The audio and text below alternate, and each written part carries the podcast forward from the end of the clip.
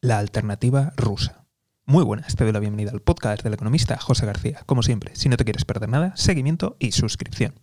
Hoy hablamos de la alternativa rusa, y es que, verás, mucho se ha hablado de la posibilidad que tiene Rusia de utilizar armas nucleares tácticas.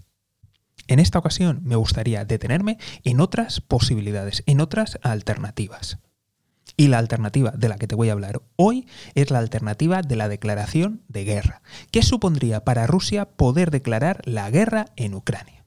En primer lugar, le permitiría movilizar muchísimas tropas, le permitiría además esos reservistas, esos conscriptos, movilizarlos y que entren en combate. Lo cual supone de facto utilizar su mayor peso demográfico.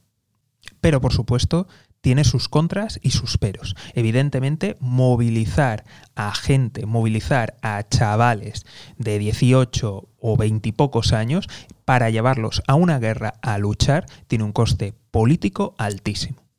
Pero si nos fijamos en la prensa rusa, estamos viendo un cambio de tendencia en el que, en fin, podemos apreciar un cambio de discurso, en el que ya no solamente se está hablando de una operación rápida, sino que además se está empezando ya a hablar de que no solamente luchamos en Ucrania por desnazificar, sino que además estamos luchando contra todo el aparato OTAN. Y eso significa que nos enfrentamos prácticamente contra el mundo entero. Así que, por tanto, se está empezando a vender, a preparar el terreno de lo que podría ser una posible movilización.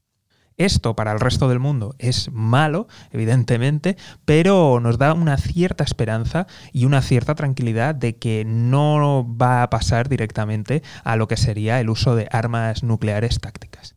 Como siempre, vamos a estar muy atentos y si no te lo quieres perder, seguimiento y suscripción.